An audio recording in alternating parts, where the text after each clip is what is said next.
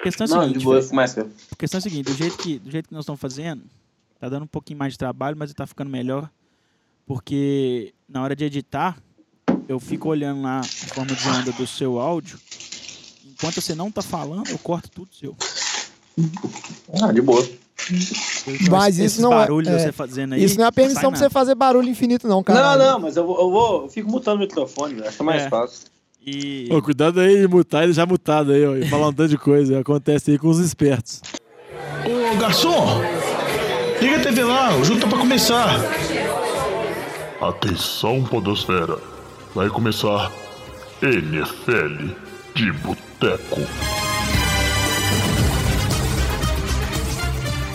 Bem-vindos a mais um NFL de Boteco, seu podcast preferido sobre futebol americano. Eu sou o Thiago de Mello e hoje eu tenho aqui comigo Diogão Coelhão, E aí, rapaziada? Vitor Oliveira, E aí, jovem, bom estar de volta. Flávio Batata. fala comigo, João. Bom ter você de volta também, Vitinho. Saudades de você. E ele que tava sumido, mas agora tá em todo episódio, Antônio Lamba.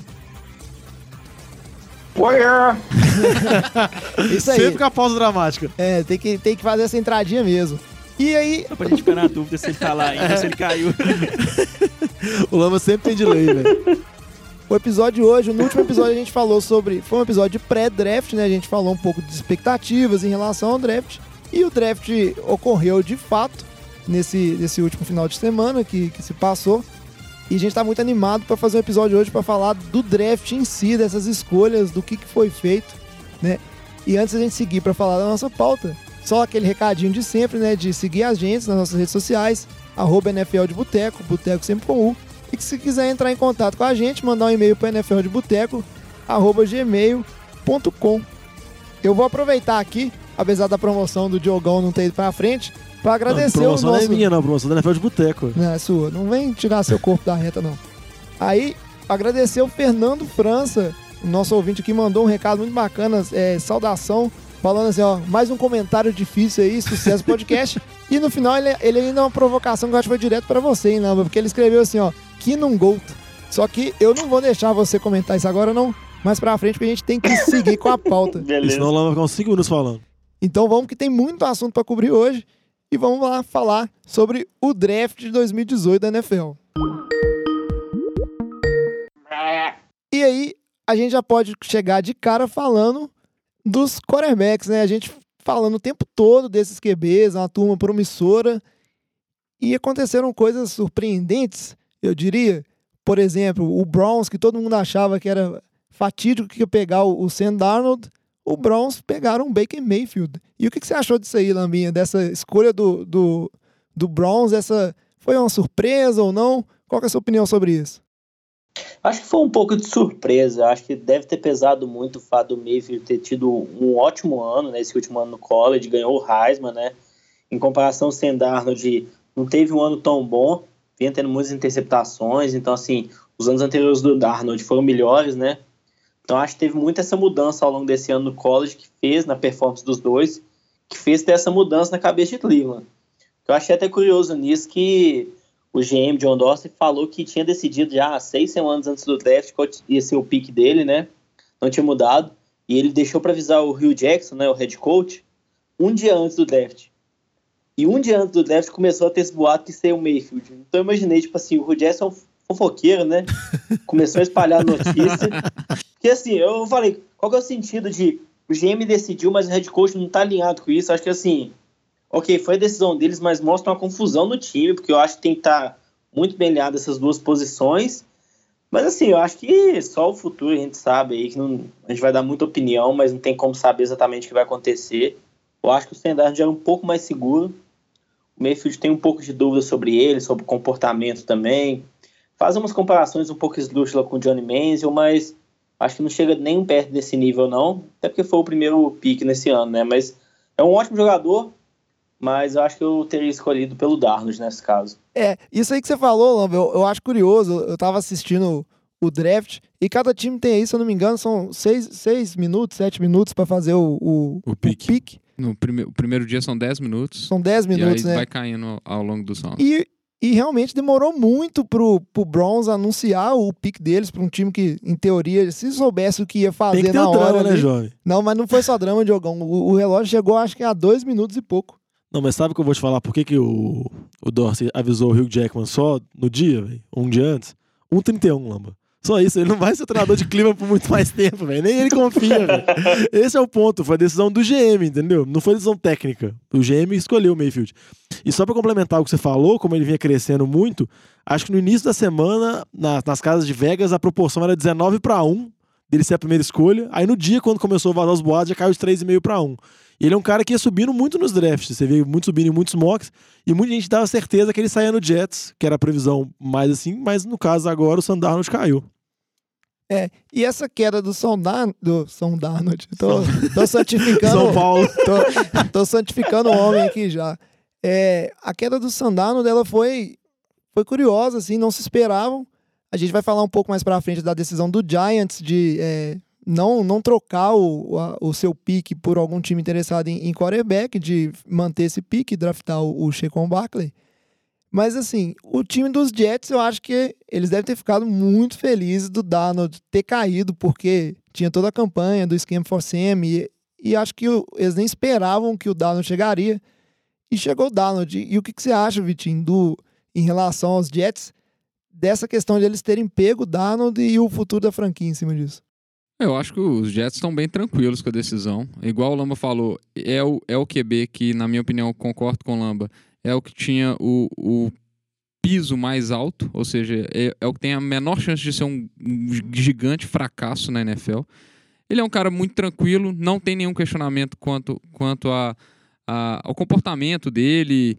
O único questionamento com, com relação a ele são os turnovers, que o último ano, especificamente o último ano dele no college, foi muito ruim. Mas eu acho que os Jets estão muito tranquilos, ficaram muito satisfeitos com isso. É, eu acho que seria pro Jets ou ou o Baker Mayfield ou o Darnold. Então, acabaram com. a- ficaram tranquilos que ninguém trocou com o Giants e, e pa- passaram na frente. Eu acho que basicamente a situação do Jets foi essa. Não, se justificou a troca que eles fizeram, né? Que eles Exatamente. saíram. Eles eram um, O o sexto. sexto. e foram pra terceiro, assim. Muita gente acreditava que eles não, porque eles poderiam ficar em sexto, talvez o Mayfield chegaria em sexto, na época que eles fizeram a troca. Justificou e eles até, por mais que tinha a campanha do Scheme for Sam, mas que o Jets nem esperava isso, porque acho que eles até nem tinham agendado entrevista com o Darnold. Eles agendaram, tipo, em cima da hora, na última semana, que começou a surgir a possibilidade mesmo. Que eu acho que eles não esperavam mesmo que ele fosse sair. Imaginavam que ele fosse sair em primeiro, e muita gente acreditava que se ele não saísse em primeiro por algum motivo, o Giants trocaria o pique pra alguém que tentaria, vamos dizer assim, pegar ele. E a torcida do Jets tá bem empolgada, viu? Acho que há muito tempo eu não vi a torcida do Jets com tanta animada, esperança né? no QB. É, isso é muito interessante. Eu tava até tentando achar aqui, porque a gente vai ter um jogo entre Browns e, e, e Jets, que vai Nossa, ser no... que beleza. Agora foi mais legal, Agora né? vai ficar é, ficou mais interessante. interessante, que vai ser, inclusive vai ser no horário nobre, acho que é um, é um Thursday Night Football. Resta saber se vai ser no início ou no final da temporada. Não, Senão a gente vai ver o Mayfield ou o Tyrod. Não, é, não, provavelmente tem chance de ser Josh McCown quando o Tyrod É, disponível é. de temporada. É, É, por, é por isso que o, o Hugh Jackson não, não tava sabendo o pico, porque ele não vai treinar o Mayfield, ele vai treinar Não, mas eu, jovem, se eu não me engano, eu, eu acho que é no início. Acho que a NFL geralmente tenta colocar esses jogos de horários nobres dos times ruins, ela tenta colocar mais no início da temporada, pro time ter alguma chance ainda, o time ter alguma perspectiva ainda. Isso acaba causando um problema, porque provavelmente vai estar os QBs mais veteranos, né? Deve estar o Tyrod e deve estar o Josh McCown. Embora exista a possibilidade dos dois, do- dos dois QBs novatos nem entrarem esse ano. né? Esse ano. é. Acho que é, a, vamos dizer assim, a ideia original e para manter, vamos dizer assim, o Lamba feliz, né, de queimar QB, acho que o plano mesmo é manter eles no banco por uma temporada. É, em- Não, é. Ano passado, quando eu fiquei falando isso, vocês ficaram me zoando, né? Não, vai queimar QB, essa teoria do Lamba. Agora vocês estão falando que ele deve ficar no banco. Deixar o Watson. É, Lama, Beleza. não- eu gosto que entra os, os QBs todos. Mas o, o que eu acho, só pra pra encerrar a questão Mayfield e Darnold aqui, o que eu acho interessante é que os dois caíram em times que têm, assim, não tem um, um QB de franquia, né? Um, um QB que significa o futuro, mas tão estáveis em relação ao quarterback, pelo menos em, em termos de quem que é o seu starter ali, né? O Tyrod Taylor pelo lado do Browns e o Josh McCall pelo lado do- dos Jets. Mas seguindo em frente aqui, a gente tem que falar do terceiro QB que, que saiu no draft, que foi o Josh Allen. Isso aconteceu mediante uma troca feita pelos Bills. Com quem que os Bills trocaram mesmo? Deu branco. Tampa. Tampa Bay. Tampa, isso. Tocaram com É. Tampa. Eles subiram para a Sétima sétima posição. posição e selecionaram o Josh Allen. Uma coisa que aí eu vou até chamar o Vitinho de novo, que ele, ele tinha comentado comigo antes que ele achava muito engraçado se, se o Bills pegassem o Allen, porque ele tinha visto muitos artigos de, é, da, de mídia especializada em Bills criticando muito o Josh Allen, e a torcida do Bills pareceu um pouco dividida em relação a esse pique, né? Uma turma ficou feliz na hora, depois que vai passando aquela animação do draft, o pessoal já tá avaliando essa escolha como um pouco ruim. E você, Vitinho, o que, que você achou do Josh Allen ir para os Bills? O, o- a aposta do Josh Allen é uma grande aposta, porque ele é um QB muito cru. Ele tem potencial gigantesco, mas ele tem uma chance de fracasso muito alta. E foi um, é o Bills fazendo uma aposta vale tudo. Então, é isso aí que eu acho que descontenta muito os torcedores, que é um time que acabou de voltar para os playoffs depois de não sei quanto tempo. E pegar um QB que pode ser um grande fracasso, dando picks, né, pagando caro para subir ali para a sétima posição, é, eu tenho muitas dúvidas. E eu não sei se ele está no ambiente mais propício para se desenvolver. Porque se, se o Bill tivesse uma situação de QB mais sólida, e vamos falar assim, ah, eu acho que é mais sólida até o, o Cleveland e o Jets do que, do que o Bills, que tem o AJ McCarron, é, eu acho que seria um pouco melhor, mas a chance do, do McCarron jogar mal durante seis semanas e o pessoal colocar pilha para o Josh Allen é, entrar, ele que é um cara que não tem uma boa precisão, depois vira aí um, um Nate Peterman, lança cinco interceptações e vai um abraço à carreira do cara. Então, é, eu tenho muito receio se eles vão dar tempo para ele se desenvolver, que é um, algo que ele vai precisar. É, e o Josh Allen tem, tem até muita controvérsia em relação a, a qual que seria o teto ali de potencial dele. Ele é de fato o QB em termos físicos, assim, o melhor protótipo ali de, de posição. Ele é alto, ele é muito forte, ele é bem móvel. Só que o. Ao mesmo tempo tem gente que ele fala que ele é tão bom quanto, tipo, pode chegar, o teto dele pode ser um Aaron Rodgers da vida. Tem gente que fala que, tipo assim, o, o teto dele é um Blaine Gabbert, que ele não, tipo É, assim, ele não vai eu, eu li evoluir gente, tanto. Jay eu- eu- Cutler. Eu, li- eu li gente comparando ele com o Jay Cutler, que tem um, sempre teve um canhão no, no braço, mas a precisão horrível. Eu vi gente comparando, falando que ele é um QB que vai se desenvolver muito para chegar ao nível de Ryan Mallett. Então, assim, tem muita gente falando que ele pode ser horrível, muita gente falando que ele pode ser muito bom. E é- é- o, que- o desconforto dos torcedores de, de Buffalo é exatamente isso. Eles não querem ver a franquia ficando mais 15 anos fora dos playoffs. Pois é. E aí, pra fechar o, o Big Four, né, que tanto se falava dos quatro melhores QBs, o último a sair foi o Josh Rosen. Ficou, inclusive, muito indignado com o tanto que ele caiu no draft. Ele foi sair só lá na- no décimo pick, uma troca de Arizona com Oakland. Time de Arizona sumiu. Arizona, inclusive, foi muito feliz, né? Não, acho que não esperava de maneira nenhuma. Existe até uns boatos aí em relação a, a troca. Ia ter uma troca do, de Arizona para tentar subir antes, mas foi vendo o, o Rosen caindo, caindo, falou: Ó, o trem vai melhorar para mim. E pegou o Rosen na décima posição. Declarações acaloradas dele, no sentido que é, foram cometidos nove erros antes do, antes do pique dele chegar e que ele estava muito motivado em se provar. E Arizona, que saiu de uma situação em ataque assim, instável e terrível, se deu muito bem. Agora tem um, um QB prospecto aí, um QB sem joelho, né? E o nosso famoso Mike Glennon, que dá muito, dá muito azar, coitado. Ele Não, ir o pra um Mike Lennon time. fica felizão no draft? É, ele vai pra um time, o time vai lá e, e drafta um QB pra, pra tipo, entrar lá. Nunca vai ter chance, coitado. Não, a minha única Ah, dúvida do ele- Mike Glennon é se dessa vez ele foi na festa, igual do, na- que ele tava na festa quando selecionaram o Trubisky. Você vê se ele tava na festa da Arizona agora, se filmaram ele também. Ele tava na festa e não foi avisado que o time ia pegar um QB. então imagina a carinha que ele fez em, no, em Mas Chicago. em, em Chicago ele, ele, ele teve toda a chance que ele precisava. Não, ele é ruim mesmo. Nunca, não foi draftado pra começar no passado. Ué, Ele, que vocês estão.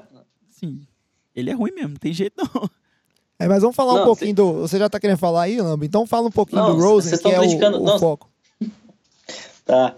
É, não, mas tô só fechar o do Mike Lennon aqui falando, velho. Você tem que um meter o pau no cara, né? Você não vai aguentar. Não, vou falar bem, velho. O cara, ele assinou um contrato com o Chicago de 15 milhões. Ficou lá dois, um ano, ganhou 15 milhões. Aí agora foi pra Arizona, assinou um contrato de 8 milhões. Então assim, o cara tá ganhando dinheiro, velho. É igual a gente fala do, do Sam Bradford. Acho que ele ganhou mais de 100 milhões de dólares já na carreira dele na Não, o NFL. cara ganhou mais dinheiro. Esse, você vê que ele não. não conseguiu se cons- se consolidar muito bem, né? Um tanto de lesões, mas consegue ganhar dinheiro, né? O agente deles é muito bom.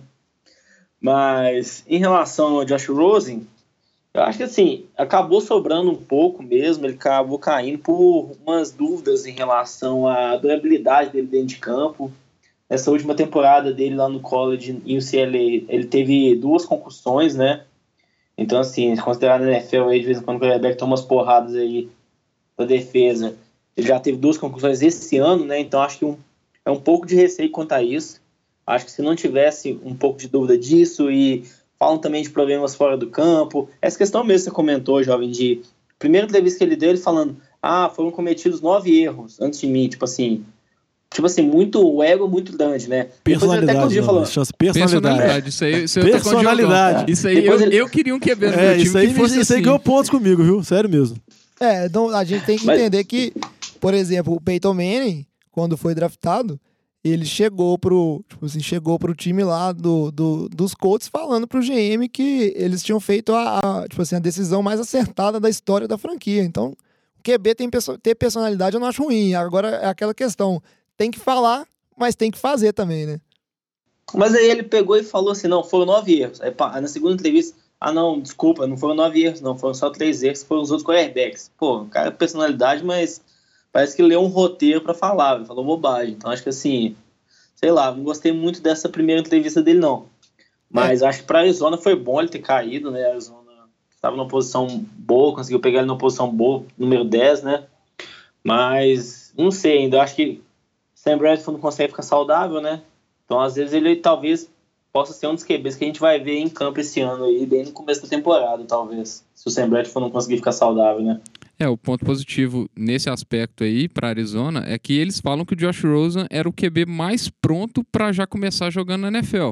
Ele era um melhor pocket passer e era o mais já preparado. E se ele já entrar, já vai, já vai pegar pro- provavelmente um ano aí com o Fitzgerald de, de receiver, já dá, vai dar para aprender muita coisa, com certeza. É, porque você pensa que ele é o mais pronto, aí você já três jogos pro Sam Bradford restaurar o joelho, uns dois jogos pro Mike Lennon vão dar umas seis interceptações, já tá ele aí, ó. Tá lá, Dá né? pra você fazer estimativa, saber até o jogo que ele estreia na temporada já, dá pra prever já.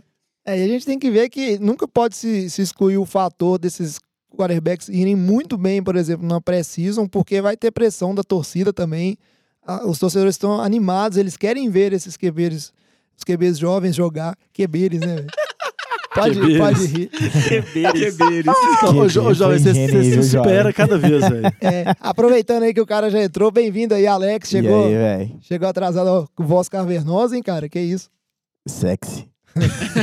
Eu, cheguei, eu falei pra ele que ia tinha falado do time dele, ele foi triste. Falando do Giants ainda não, Alex, calma. aí, Obrigado, gente. Obrigado por me esperarem. E aí vamos passar direto pro quinto QB a sair, que foi o Lamar Jackson. Saiu lá no finzinho da primeira rodada, pique 32. Um pique onde os Ravens eles trocaram para voltar para a primeira rodada e selecionar esse quarterback, que caiu muito, né, Diogão? Impressionante o tanto que o Lamar Jackson foi caindo. Muita gente achava que ele sairia no, no top 10, muita gente achando que o Patriots ia pegar, que vários times tinham interesse.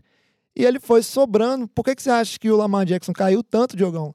E o que, que você acha do, do Ravens ser a casa do, do Lamar Jackson? Não, eu primeiro, eu acho que o motivo dele cair, ele é um QB que polariza muito, é um QB que, vamos dizer assim, ele chama muita atenção pela capacidade que ele tem de correr, assim, falam que quando ele tá com a bola nas mãos, ele tem a capacidade atlética do running back, que ele é muito rápido, falam que em termos físicos, tipo, ele é um prospecto que lembra muito o Michael Vick, isso é, isso é impressionante, pelo, pelo a carreira que o Vick teve no college e pelo impacto que o Vick teve inicialmente na liga. Só não pode ser preso igual o Vic, né, velho? É só ele ficar longe de cachorros. Mas isso é outra discussão. Mas com relação a ele, eu acho que o, o ponto dele no Baltimore, eu acho que é um ponto bom, entendeu? Ele vai, ele vai chegar num time, provavelmente ele não vai assumir agora, ele deve ficar pelo menos um ano no banco do Joe Flacco. Vale lembrar que o coordenador de ataque do Baltimore atualmente é o mesmo que foi, foi coordenador de ataque do Vic na boa época dele, então, assim, é um cara que tem uma certa experiência com esse tipo de talento e vai ser um cara que o Baltimore vai ter que preparar. Você vê muitas pessoas falando muito bem dele sobre a capacidade dele móvel. Tem que ver se ele vai conseguir desenvolver a capacidade de passe, de leitura de jogo. Porque um QB precisa mesmo, tipo assim, acho que o Brett Favre mesmo que fala que 90% é pocket. Não adianta nada o cara correr igual um demônio se ele não tiver uma boa capacidade de pocket de leitura do jogo.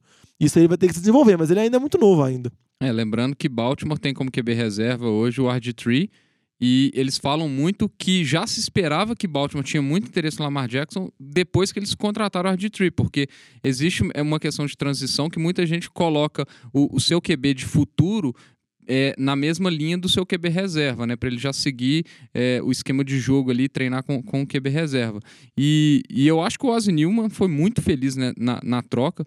Por- era se esperar que ele saísse na primeira, na, na primeira rodada por questão da, da, Da opção da do opção quinto de quinto ano. ano. E, e pro, pro Eagles é, fazia todo sentido trocar trocar para trás. Então, é, junto, o Ozzy Newman juntou o, o útil ao, agra- ao agradável.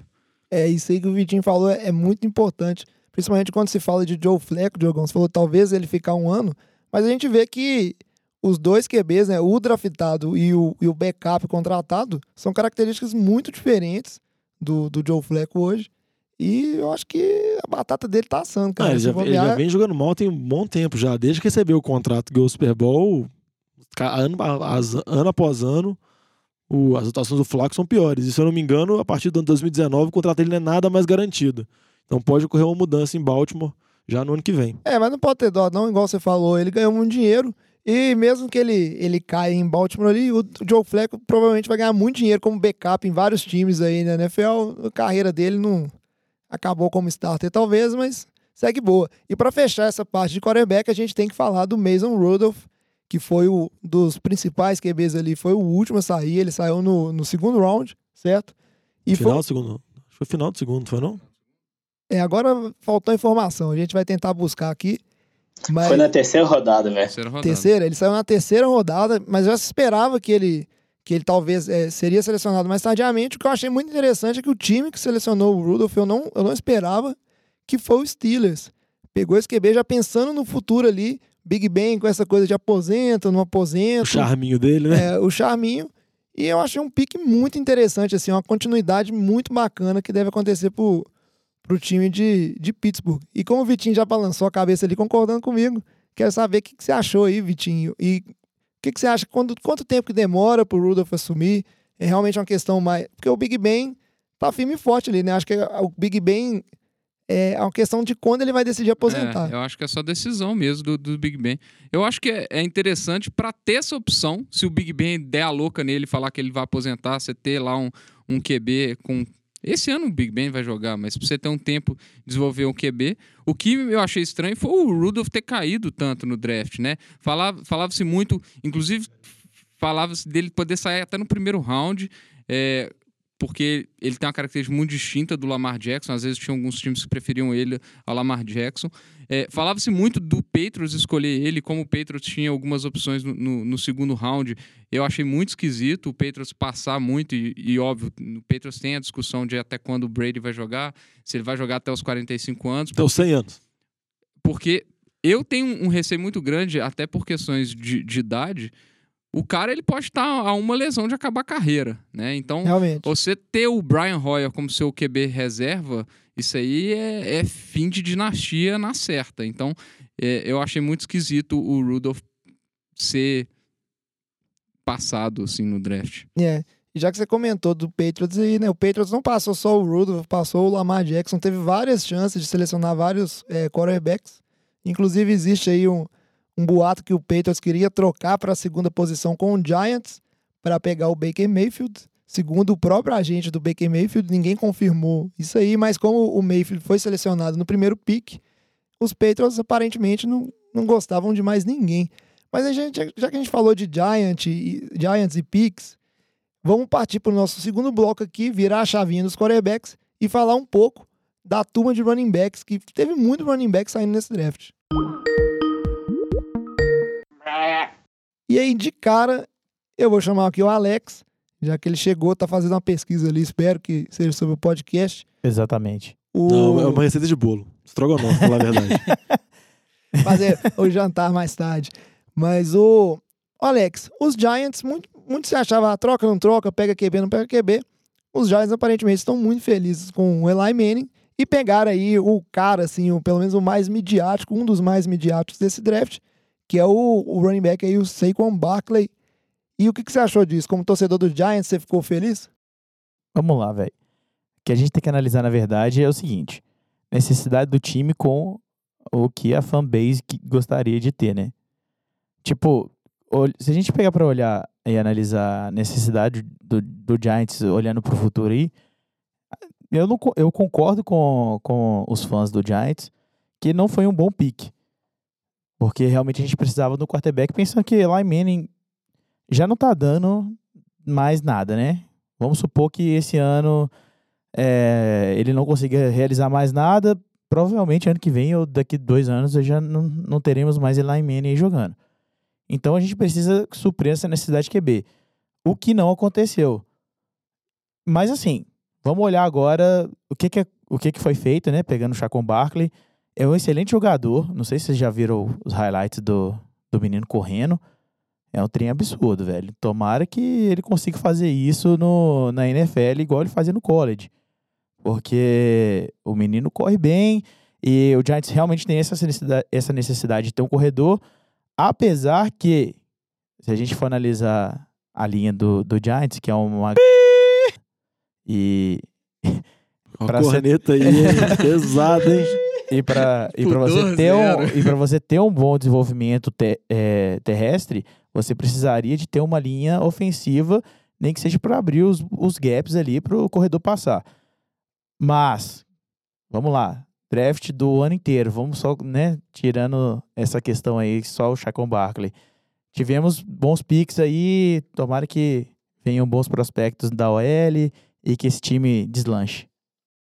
Não, o Giants até, complementar você, Alex, ele até, vamos dizer assim, reforçou a linha ofensiva. Contratou o Nate Soldier e teve o pick de segunda rodada, Will Hernandes. o Will Hernandes, que foi um investimento, eu acho. Eu também não concordo em pegar o running back tão cedo, não, mas eu acho que talvez o combo do Barkley, mais o Will Hernandes, mais o Nate Soldier, pode resolver esse problema da linha e pode melhorar o ataque dos Giants. É isso que eu ia falar. O, o pique do Barkley, ele foi salvo pelo fato do Will Hernandes ter sobrado pro Giants na segunda rodada. Porque eles falam que o Will Hernandes era, é um dos guards mais prontos para começar. O cara é gigantesco. É, ele é muito bom como, como run blocker. E, e assim, foi muita sorte do Giants ele ter sobrado. Porque fazia muito mais sentido o Giants ir em outro tipo de, de posição no, no início, ou trocar para trás para ter mais picks no primeiro round. E no segundo round saiu um- uma porção de running backs. O Guice sobrou lá para Washington lá embaixo. Então, assim, e são running backs de qualidade que ficaram. Então, era muito mais plausível e prudente, vamos falar assim, o, o Giants ter garantido um cara muito bom de linha, por exemplo, no início do draft, Ou Bradley Chubb. ou Bradley Chubb, Exatamente. colocar um DR excelente lá. Que não E- seria uma, e uma, uma suprir, escolha ruim. E suprir, não seria de forma alguma, e suprir a necessidade de running back no, no segundo round. Então, assim, eu acho que acabou não sendo um pique tão ruim por causa da sequência de picks É, do segundo é, round. do- analisando do, o, o, o, do, o- do Giants. o draft inteiro, não foi tão ruim quanto ele poderia ser, né?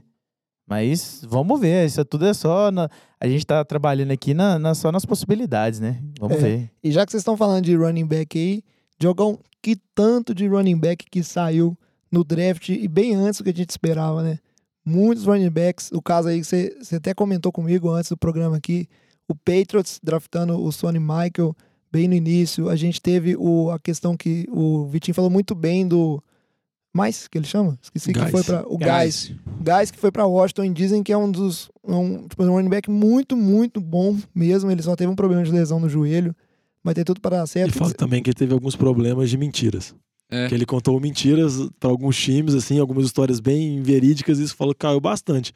Porque ele era um cara que muita gente especulava como sabe, o segundo melhor running back da classe, às vezes até Ele- top 20 no Eles colocavam muito o Guys indo pro, pra Detroit. pra Detroit, mais ou menos esse round. nível do draft, e ele caiu pro final da segunda rodada em Washington. Por, vamos dizer assim, por questões, parece que algumas coisas que ele contou, que É, não são fala- verdade. falaram que durante a entrevista de, de combine dele com alguns times, alguns treinadores fizeram perguntas sobre a família dele, sobre Se a a mãe dele era ou não prostituta, sobre a opção sexual e, dele. E parece que isso foi tudo invenção dele. Surgiu boatos que na, na, na entrevista com o Philadelphia ele teve uma, uma Discussão, uma discussão, briga. briga, com, com um treinador lá, mas que depois isso foi desmentido. Então parece que esses boatos aí é, e essas invenções dele, ele perdeu muito valor por causa disso e saiu atrás, sei lá, acho que foi o quinto running back. É. sexto. Não, outro running back desse que você citou que me chamou a atenção foi o Sonny Michael, que foi selecionado pelo Patriots. Eu não vou duvidar dos, dez- do, do draft dos Patriots, porque senão você fica falando aqui, você parece até retardado, né? Porque você fala mal, aí dá, dá- no final você, você é o imbecil da história. Mas eu só achei assim, falam que, vamos dizer assim, ele é uma versão melhorada do Dion Lewis, é um jogador que muita gente tem expectativa, mas eu não entendi a necessidade do Patriots pegar no final da primeira rodada, sendo que o time tem outras necessidades, e sendo que o Patriots tem Jeremy Hill, Mike Gillisley, James White, Rex Burkhead e N outros running backs que eles acham na rua e jogam.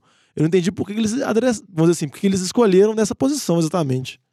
É, o Patriots que foi direto no que. As duas posições que ele perdeu, assim, mais críticas, que foi o Nate Solder, que vocês bem falaram antes, que é o tackle, e o Dion Lewis de running back. Basicamente, na primeira rodada, o que ele fez foi selecionar um tackle e um running back. né? É, sendo que o teco que eles selecionaram é um guarde É que eles vão pôr é. pra teco. Mas Bill Belichick, né? Todo mundo acredita, ninguém duvida. É, e outra, outra coisa que se especulava muito era Cleveland ter um interesse pelo, pelo saco Chacon Barkley, né? É, talvez gastar o quarto pick ou até mesmo o primeiro no, no round, se especulava isso. Mas aí Cleveland falou assim: não vou gastar agora. Foi lá no segundo round, pegou o Nick Chubb, que eles falam que é um ótimo running back. O Tampa também, que tinha uma necessidade gigantesca de running backs, pegou o, o Ronald Ronald Jones III, é, terceiro, né? E que eles falam que é um excelente running back também. E dos running backs, eu acho que o pick mais discutível aí é o de Seattle, né? É, e aí eu quero até ver a opinião do Lamba, que eu acho que o Lamba achou muito ruim isso aí. O que, que você. Qual é a sua opinião sobre o Seattle ter pegado o, o Penny, Lamba? Um time com tantas outras necessidades, ter atacado. Maturidade, Alex, pelo amor de Deus. É sério mesmo, velho. Olha o cara, velho. Olha, sem o S não dá pra Ah, não, não, os caras baixaram a quinta Pelo série. amor de Deus. pra ele pegar o Penny, o cara tá rindo pra caramba. Mas aí, Lamba, prova que você é muito maduro. Você é muito maduro e faz um comentário aí.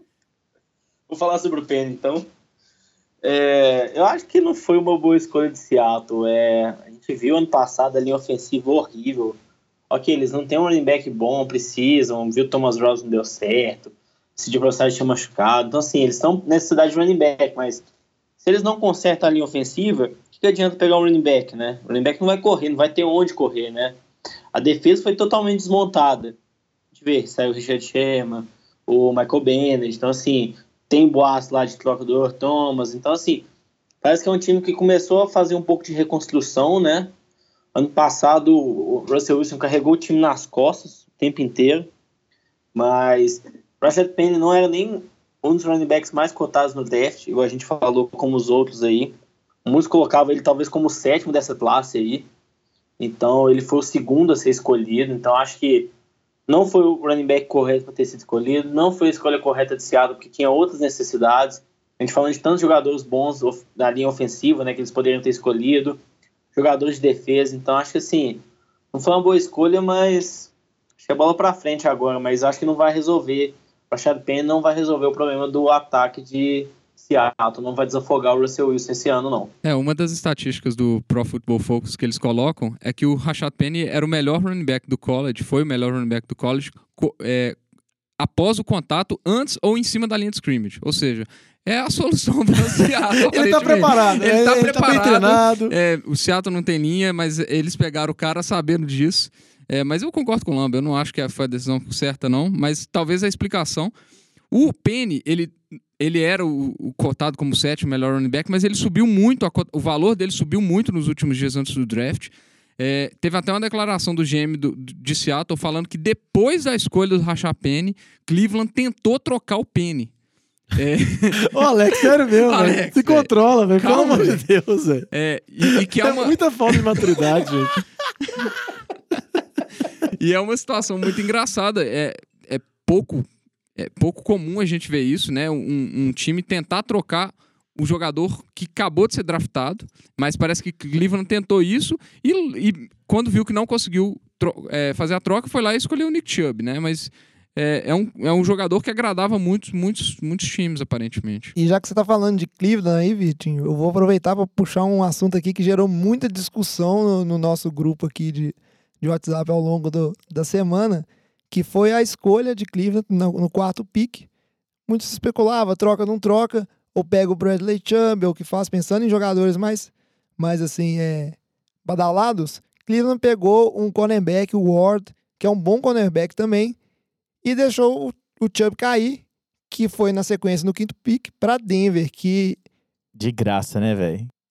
Ah, de graça não foi Não, porque foi teve. É, foi gastou o pique. de primeira Ah, rodada. velho, mas caiu no colo, velho. Foi tipo assim, É. Tampa tava lá assim, ah, que bosta, não vou ter nada. De repente, Não, opa, Denver. Denver. Denver. Opa, sobrou o Chubb aqui, olha que beleza. É, realmente, muito especulava até que Denver pretendia trocar, né? O, ia fazer uma troca, acho que com o Cardinals, se eu não, se eu não me engano. O Cardinals queria subir para pegar o Josh Allen.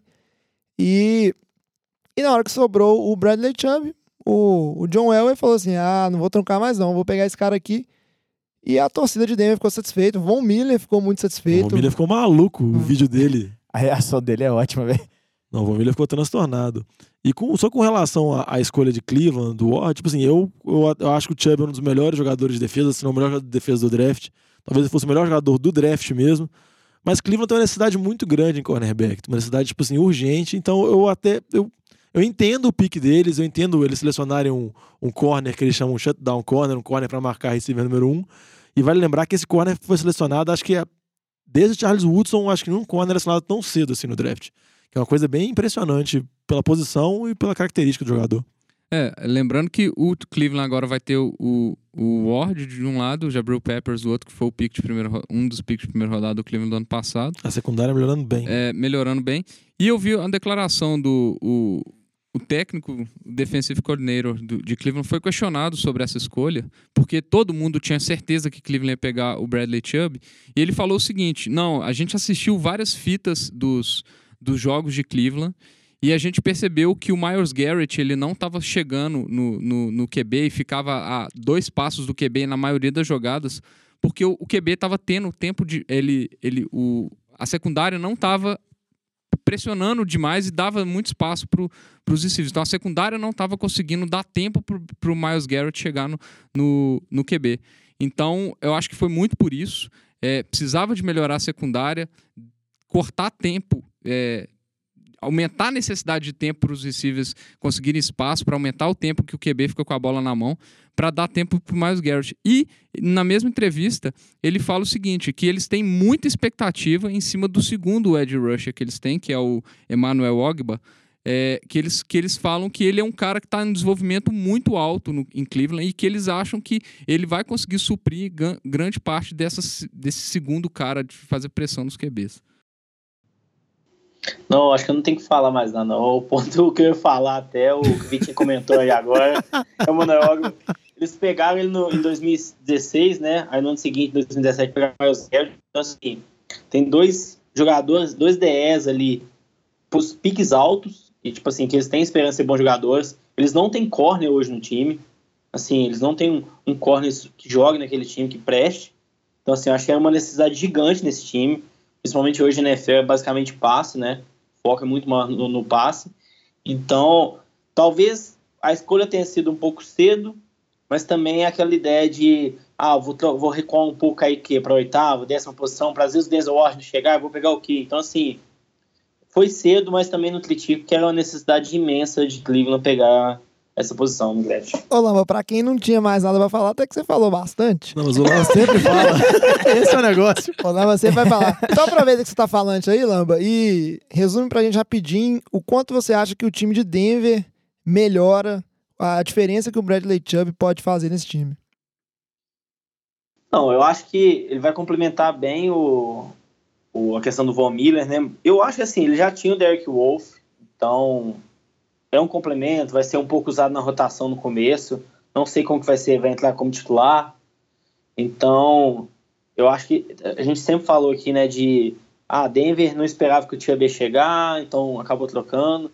Eu acho que assim, Denver não cogitou pegar QB, isso mostra que tá confiando que o Case Keenum vai tocar o time, manteve o restante do ataque, pegou o running backs receivers nos, nos picks mais para frente. Então, assim, o foco foi esse, da defesa, de melhorar a linha defensiva.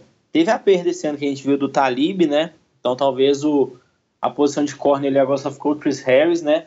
Mas acho que foi uma boa escolha, porque até comentava assim, se não tivesse essa necessidade imensa dos, dos de tantos times da NFL por quarterbacks, o Chubb poderia ter sido o pick número um, como o Miles Garrett foi ano passado, né?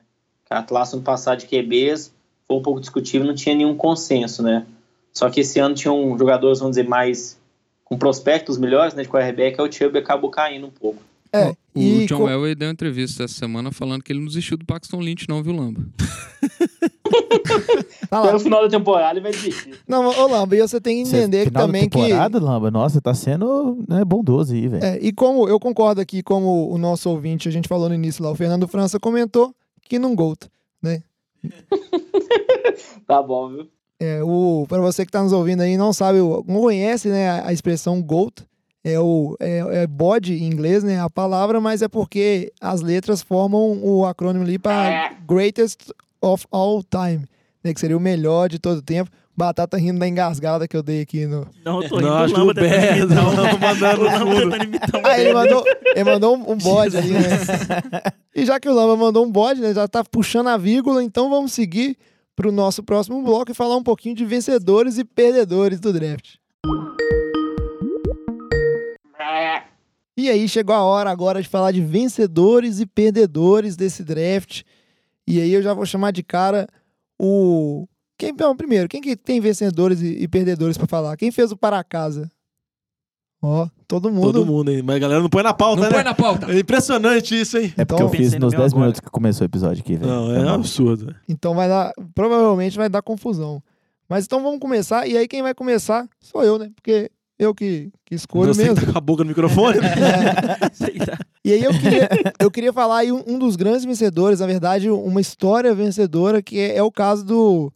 É, sei, como é que fala? Shaquin. Shaquin. Shaquin É, Griffin. Shaquille Griffin, que é o irmão do Shaquille Griffin, que é o. Ele foi draftado. Quem não lembra, no episódio a gente falou, não, uns, uns três episódios pra trás dele. No episódio a gente falou de Combine. Ele que não tem uma das mãos e foi, foi evoluindo muito. O que, que você tá me recriminando, hein, Não, eu Diogo? ia fazer uma piada, mas vai. Ah, não, não faça essa piada, Não, não, tenho já perdeu o que- time, vai embora. Mas é, ele não tem uma das mãos, mas ele foi muito bem no Combine. Inclusive o Combine que ele meio que forçou ser convidado, assim, pro Combine, foi lá e pediu, ah, eu quero participar. E ele foi draftado pelo Seahawks, que é o time, inclusive, onde o irmão dele joga, né, o, o, Shaquille.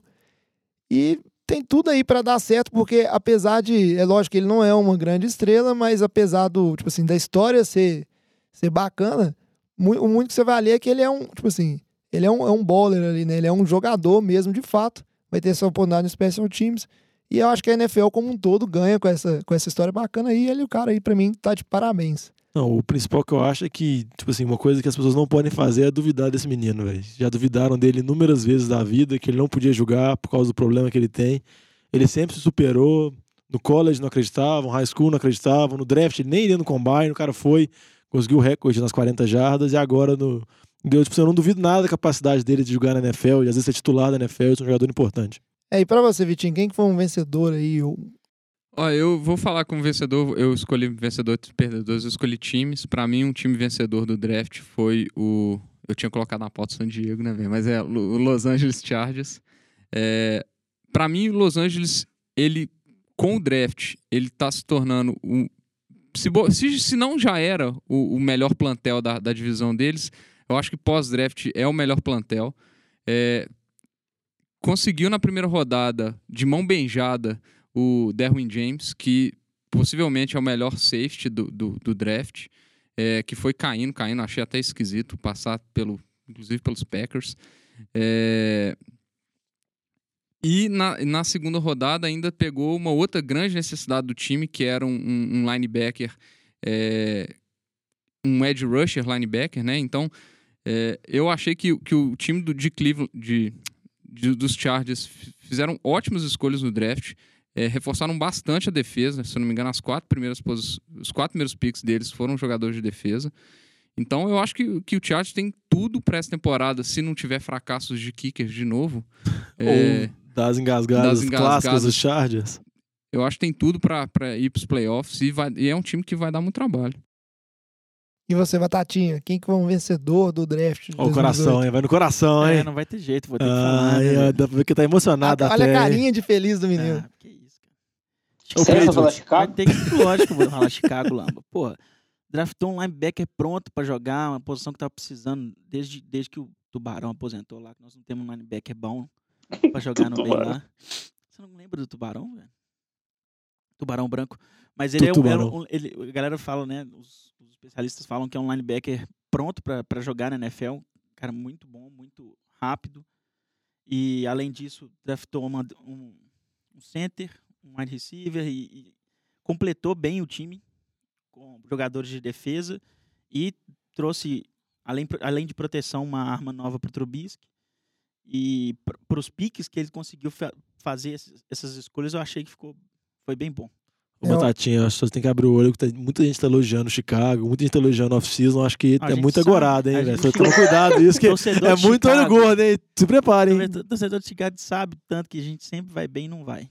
É, mas eu concordo com o Batata. Acho que o Chicago fez um bom draft, sim. Inclu não só um draft, mas um off-season como um todo. O time do Chicago é um dos times que, pelo menos no papel, ele parece muito melhor do que o time do ano passado. Vamos ver como é que isso dá. E aí eu aproveito e peço pro Lama falar o vencedor dele também. Então, meu vencedor vai ser o Eli Manning. Eu acho que teve um pouco de especulação em relação ao Giants pegar um quarterback esse Aí, ano. tá vendo, Alex? Peraí, não, Isso que dá, não pera aí. faz para casa, É, né? Aí fica não- nervosinho agora, né? não, Aí não fica, coloca né? na pauta, o cara pegou seu vencedor, É. cara. Pode prosseguir, né? Tá bom, velho. Tem o próximo aqui.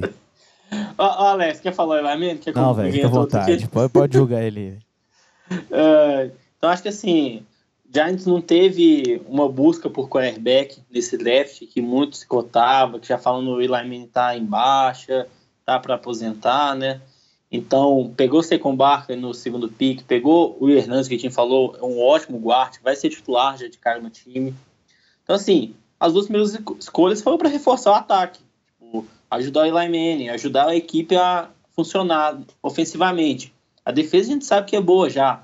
Ano passado não teve muito bom, teve altos e baixos, mas em 2016 a defesa foi muito boa. Não teve tantas mudanças de peças. Então, acho que o Giants deu uma. Foi um bom draft pensando no presente, pensando esse ano, ano seguinte com o Eli Manning.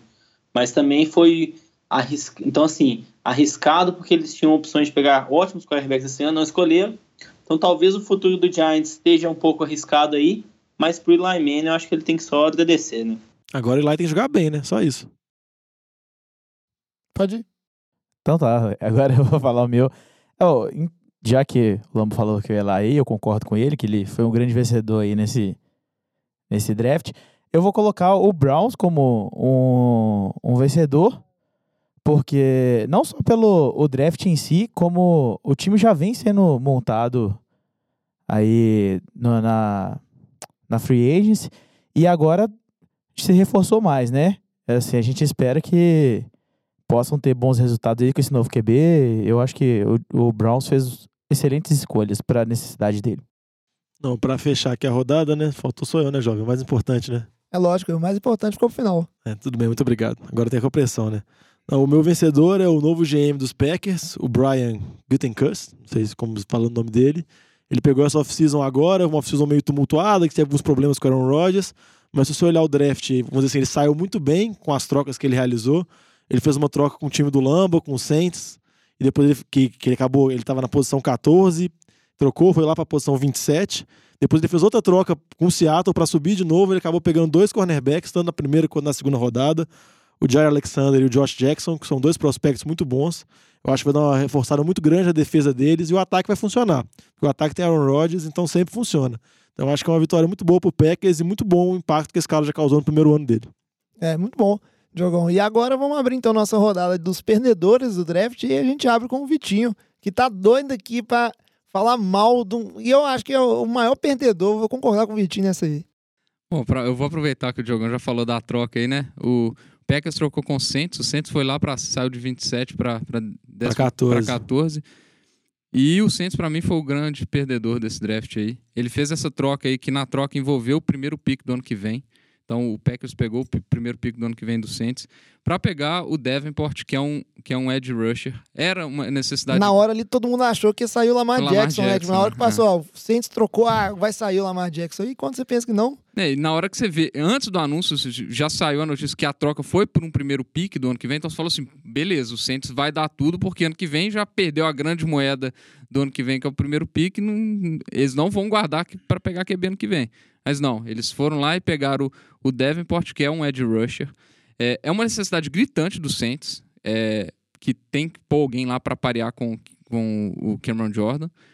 Só que ele é um cara que ele, tipo assim, ele tem. A chance dele dar certo existe? Existe, mas a chance dele dar errado.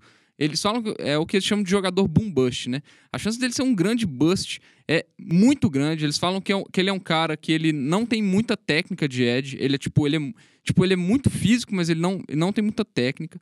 E para um time que, que o Saints está indo para um tudo ou nada, né? É, é aquele, é o tipo de draft que vai assim, é, é o, o draft que um jogador pode fazer a diferença pro título. Eu tô entendendo que é isso que eles estão que eles estão querendo. E eu acho que foi um preço muito alto para poder dar, dar muito errado.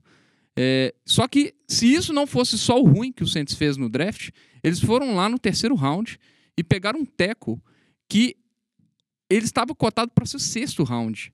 Então eles gastaram muito num teco que ele não tá nada pronto para NFL. Eles falam que ele joga, ele, ele tem um bom físico? Tem, mas eles falam que ele joga com pouca ou nenhuma técnica de teco. então eles falam assim, ele não é um cara que estava cotado para ser terceiro round. E, e aí fica uma dúvida. O Saints ele tá indo por tudo ou nada com, com, com o primeiro, com o, o pick 1, e ao mesmo tempo ele está querendo, querendo desenvolver um tackle que tá pegando um terceiro round, que era um prospecto de sexto. Então, assim, eu achei bastante confusas as escolhas do Saints. Não acho que foram boas. É, e é isso. Ô, Lamba, começa aí seu chororô e aproveita e fala seu perdedor na sequência. Lamba? Acho que, acho que ele ficou sem argumentos. Não, É. Acho que o Vitinho balhou tanto o time do Lamba É, que o cara- morreu, o cara, foi, o cara foi embora, né? Então, já que o Lamba aparentemente caiu, sumiu, não sei o que, que aconteceu, não vai ter ninguém pra defender o, Saints.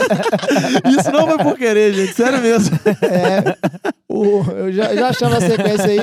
É, Batatinha, a gente precisa dar uma acelerada com o programa Batatinha. Qual que foi o seu perdedor? O Lamba. Eu acho que Beleza, velho. Fechou. pode me pular nesse perdedor aí, que eu Pois não é. tenho a menor ideia. Você quer falar um perdedor, Alex? Oh, eu tenho, velho. É... Acho que o John Gruden, cara. Ê, beleza, hein? Uh! Opa, Ah, que merda, velho. Minha mãe ligou, velho. Aí cai.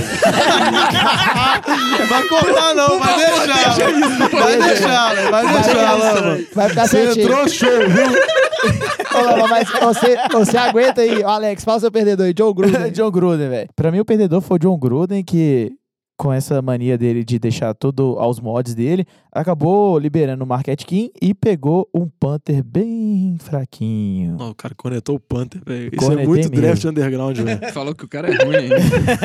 Então fala seu perdedor aí, Diogão. Velho, Não, foram sete Panthers de pique, sei lá, snappers que Véi, teve. Essa... seu- Puta que pariu, Você não drafta Panther, velho. Pronto. Não, mas o meu perdedor aqui, pra acelerar o processo, eu selecionei dois QBs. Um, o Dak Prescott, que, vamos dizer assim, com a dispensa do 10 e a, e a aposentadoria do Jason Witten, que a gente deve discutir mais no próximo programa, ele praticamente não tem nenhuma arma ofensiva em termos de passe. Tudo bem que ele tem o Zeke ainda, Dallas reforçou a linha com o Conor Williams, mas em termos de recebedores, tá muito fraco. vai- acho que vai ser um ano bem complicado para ele. E outro perdedor é o Joe Flacco, que por mais que Baltimore, no caso, já reforçou muito bem o ataque, trouxe muitas opções, também draftou o Lamar Jackson. Eu acho que o tempo dele tá chegando, igual eu falei mais cedo no programa. No ano de 2019, ele não tem mais contrato, ele tem contrato, mas não é garantido, então a chance dele ser dispensado, porque o salário dele é um absurdo, e com o Lamar Jackson agora fica muito grande. Eu acho que se ele não jogar muito bem, o tempo dele tá contado em Baltimore. Eu queria falar mais um perdedor aqui. Pra mim, um perdedor são os anúncios do Roger Goodell no draft. Porque o dia 2, os anúncios foram muito melhores. Quem, quem É não viu o aí, o Dave Jakers zoando infinito, fazendo trash talk com Dallas, porque o draft foi em Dallas, foi E sensacional. porque eles pegaram o chamado Dallas, que É. Dallas queria. Não, mas já tá rolando a- a- o GoFundMe da torcida do Eagles Ah, pra isso. mudar o nome dele de Dallas pra Philly. Vai ser bem melhor. Então vai ser o Philly Goddard, não vai ser o Dallas. Mas- você que não viu, procure na internet, é fantástico. O Michael Vick fazendo trash talk foi sensacional. É, mas eu vi falando mas- mentiras ainda. Mentiras. O Vic Cara, falou que ele nunca tinha burro, perdido né? pra Dallas, ele tem duas derrotas. É muito burro. Mas pra mim, um, um- um- eu falei isso, mas isso por, teve um momento pra mim foi muito emocionante no draft, é, foi um anúncio de, de, de Buffalo. É, o Fred Jackson foi lá com outro jogador que eu, um jogador antigo de Buffalo que eu não vi. E, o, e eles homenagearam um torcedor fanático do, do, do, do Buffalo que estava lá presente, que é o. Que, que é um, eu esqueci o primeiro nome dele, mas ele é famoso porque ele é o Panchobila. e que é um torcedor que ele está enfrentando a batalha com, de- contra o câncer. E ele foi lá e fez o anúncio do pique de Buffalo. Então foi um momento muito legal. E é muito melhor ver algumas coisas desse tipo do que ver o Roger Goodell fazendo o anúncio do dia 1 do draft. Não, outro pique que foi muito emocionante, que foi no, no dia 1 mesmo com o Gudel, foi o Ryan Shazier, que conseguiu foi, o pique fez o pique de Pittsburgh. Você vê que o cara que muita gente não acreditava o cara conseguisse andar. O cara foi lá, junto com a mulher dele, conseguiu fazer o pique, e ele ainda acredita que ele vai voltar a jogar ainda. E Pittsburgh tá dando toda a força pra ele. Foi muito emocionante. Lamba, tá chegada a hora, pode começar um chororô, mas não chora demais não, que o nosso tempo já vai acabando, hein? Então, o perdedor para mim foi o time de Seattle. Acho que tinha comentado no começo do episódio. Tinha outras necessidades para o time, né, como um todo, e pegaram um running back na primeira rodada, um running back um pouco questionável. Então, acho que o perdedor foi Seattle com o pior draft esse ano. Em relação ao Saints, eu acho que é um pouco da, da ideia do time no curto prazo, talvez no longo prazo também. Drew Brees com certeza vai jogar no mínimo mais dois anos. Então, não pegaram um QB agora. Acho que Taysom Hill, eles não confiam muito como seja o QB da franquia. Não sei, talvez sim, mas acho que não. Então, espero que talvez no ano que vem pegue um quarterback, 2020, não sei. E, assim, defensive end é uma necessidade gigante do time. Igual o Vitinho comentou mesmo, Cameron Jordan estava jogando sozinho naquela na linha defensiva. A secundária é ótima. Os linebackers são razoáveis. O ataque, pô, o ataque tá muito bom ali, Não, ofensiva pera, pera aí. boa. Linebackers razoáveis quem? Não, não vou entrar em polêmica, não, não, não. velho. Que isso, Lamba? Senão lá vai ficar uns cinco Pegaram da minutos Mary aqui. Davis do Jets esse ano, velho. Pegaram da Mary Davis do Jets esse ano também pra complementar ali, velho. Lama, assim, o eu acho que Lama, toda pegar temporada os Saints pegam os três running backs, linebackers, de um tanto de time, nenhum dá certo, velho. Você sabe disso. Ô Lamba, chora, mas não justifica. Essa, troca não faz o menor sentido. ano passado. Eu acho assim, mas uma coisa. A gente pega outras trocas que tiveram ano passado, de Kansas City e de Houston pra subir no draft, não ficou criticando. Ah, não, Houston pagou caro. Ah, Kansas City pagou caro. Eles pegaram falou QB, que eles Pegaram o QB, não. O QB não. tá pra ficar Então- 20 anos no time deles, Ah, é QB de exatamente. Mas franquia. eu acho que assim, são duas coisas. Por quê? Se deixa um Watson é um bush, se Patrick Mahomes é um bush, vai ficar dois anos e vai embora. Então, assim, vocês estão assumindo que deixam o Watson e Patrick Mahomes com certeza vai dar certo. Então, acho que assim, tem duas análises. É o valor da troca, que eu acho que foi muito parecido com Kansas City e Houston, que eu acho que, ok, ah, foi um pouquinho melhor para o Green Bay, pode ter sido, mas eu acho que foi uma troca que não, não é um absurdo. Eu acho que a discussão é, deveria ter pegado ou não o, Devon, o no 14º pick. Que às vezes se o Saints tivesse esse 14º pick e tivesse pegado ele, não ia ter essa crítica toda. Então acho que assim, o valor da troca talvez não tenha sido justo. A gente pode pegar que eles vão ser bust ou não. Eu acho que foi arriscado. Não sei se foi a melhor escolha. Mas é, é a ideia do time. Eu acho que depois do draft ano passado, que os quatro primeiros picks foram titulares o ano inteiro, jogaram muito, eu acho que eu prefiro não criticar depois que eles acertaram no último ano. Ô, Lamba, Mas o draft do ano vamos ver passado foi agora. sorte, velho. Vocês queriam o Mahomes, caiu o Letmore. Depois vocês queriam o, o Ruben Foster e caiu o Teco, velho. Tem que dar sorte de novo.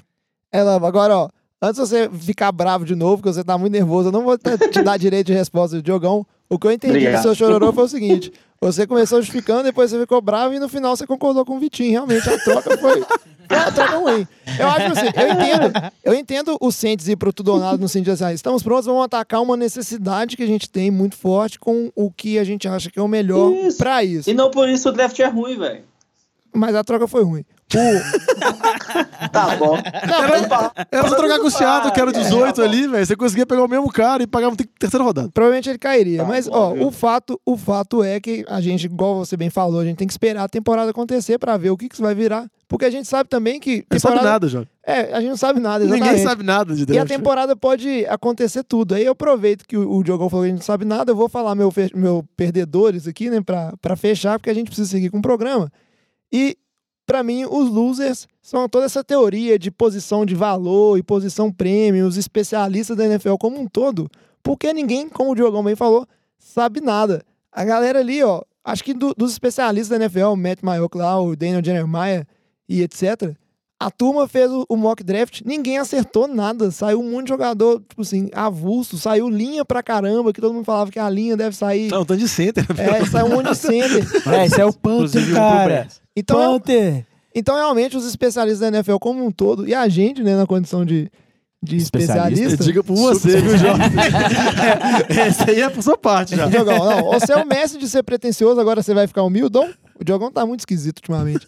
Então acho que essa turma aí saiu perdendo. Realmente o draft é bem avulso, não sabe nada. Agora vamos seguir pro nosso papo de boteco para encerrar o nosso programa e fazer a, a perguntinha da semana, né? E essa semana nenhum dos nossos ouvintes chegaram a enviar pergunta. Tô muito triste com vocês, né? Mas eu entendo, a gente tem que melhorar nossos meios de comunicação aí. Mas é só pra lembrar, né? Tô falando isso pra lembrar que você pode mandar a sua pergunta ou seu tema que você queira que seja é, debatido, seja nas redes sociais ou pelo nosso e-mail, né? nfldeboteco.gmail.com E o que eu quero perguntar aqui pra, pra mesa do NFL de Boteco é o seguinte: bem rápido e certeiro, dos QBs que foram draftados esse ano, qual vocês acham que tem mais chance de dar certo e por quê? É eu acho que o QB dar certo ou não depende tanto do talento dele quanto da condição que ele vai entrar no time dele. Então, acho que todos eles entram em situações muito parecidas, mas o- por incrível que pareça, o que eu acho que entra numa condição melhor em termos de linha ofensiva e os grupos recebedores é o QB de Cleveland, o Baker Mayfield. Por mais que ele ser treinado pelo Hugh Jackson, Hugh Jackson não sei até quando, mas eu- ele é meu palpite do QB que pode mais dar certo, porque eu acho que ele tá na condição mais favorável. Eu concordo com, com o Diogão. Eu acho que, por questões principalmente de armas ofensivas, eu acho que o, o time de Cleveland se reforçou muito. É, tem o caso Hyde com o Nick Chubb agora para ajudar isso também. Tem o Josh Gordon com o Jarvis Landry, que vão ser dois bons apoios. Tem o David Ninjoku, que ano passado não teve uma, uma temporada tão ruim assim. Eu acho que ele é o que tem maior possibilidade.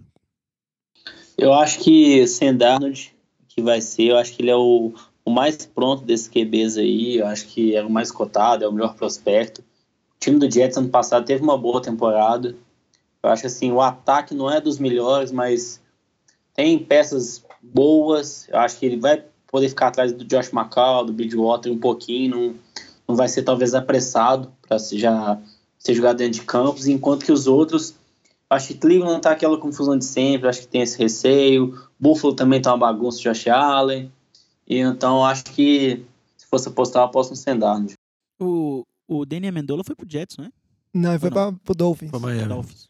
Miami. Miami. É, nessa aí eu, eu concordo com. Na verdade, eu concordo com os dois. Eu acho tanto o Mayfield e o Darnold, eles caem em situações boas, né? O Darnold vai ter ser muito bem mentorado, que fala, pelo Macau. O Macau, inclusive, falou com ele que, tipo assim, enquanto você tá arrumando aí lugar de ficar, pode ficar aqui na minha casa aqui, a gente já vai passando o playbook. O cara é muito bacana, né? O, o Josh Macau. Só pra finalizar, um outro que eu acho que da turma aí que eu acredito tem muita chance de dar certo é o Mason Rudolph. Eu acho que ele cai numa situação muito boa. Vai demorar até a gente ver ele jogar de fato, mas o Steelers é um time muito sólido, né, muito bem estruturado, costuma ter sempre bons recebedores e uma boa linha ofensiva. Então, se ele se desenvolver bem, ele vai ter muito tempo para desenvolver. Pode ser que a gente ve- veja ele sendo um QB titular de fato, dando certo na NFL daqui a três anos, quatro anos. Não, velho, pode Vamos ser que na pra ver. semana 3 lá, o Steelers perdeu três jogos e o Nossa, Big Ben resolve é. aposentar. Como aí é todo ano ele passa. Acho difícil. Aí só para encerrar aqui, eu, na verdade, eu torço para que todos deem certo, porque quanto mais bons QBs a gente tem na NFL, mais emocionante ela é. Inclusive, o meu vencedor no início seria a AFC como um todo, que eu ia falar e deixei para falar aqui no comentar no final, porque a AFC ganha muito. Se a gente for olhar aí, dos seis top QBs assim que eram falados, cinco foram para times da AFC. Então a gente tem o Jets de, de QB novo, Browns de QB novo, Bills de QB novo, né? Só o Arizona aí que é da da NFC, que era um dos poucos times. Então a NFC está mudando e tem chance de virar uma, vamos dizer assim, uma conferência cada vez mais interessante se essa turma ir dando certo. Abre o olho, Patriots. Vamos ver se essa divisão vai ficar mais emocionante. Vai agora. melhorar, né? E aí, comentários finais? Não, é só pra falar que, igual você brincou no negócios, não, negócio de draft, antes a gente fica chutando pra tentar adivinhar o que os times vai fazer e tentando adivinhar o que os jogadores vão ser.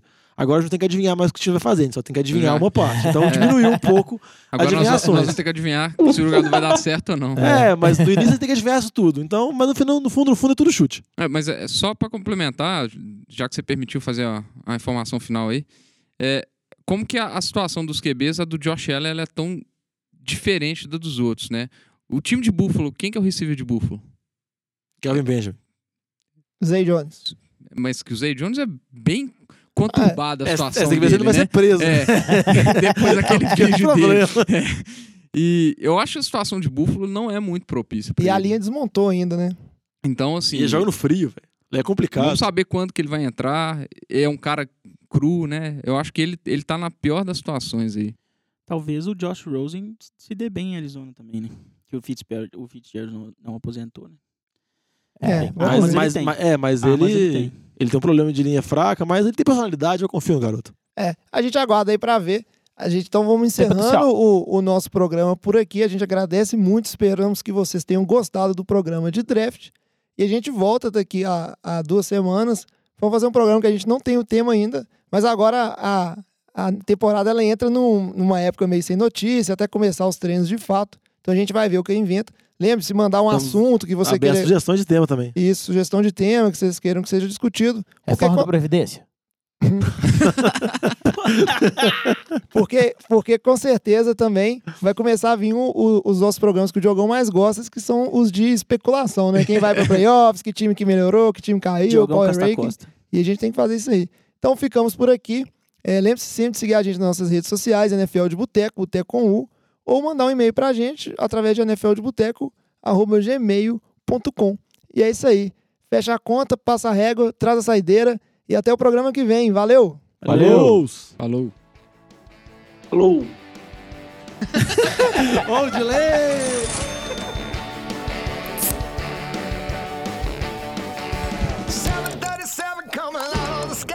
Won't you take me down to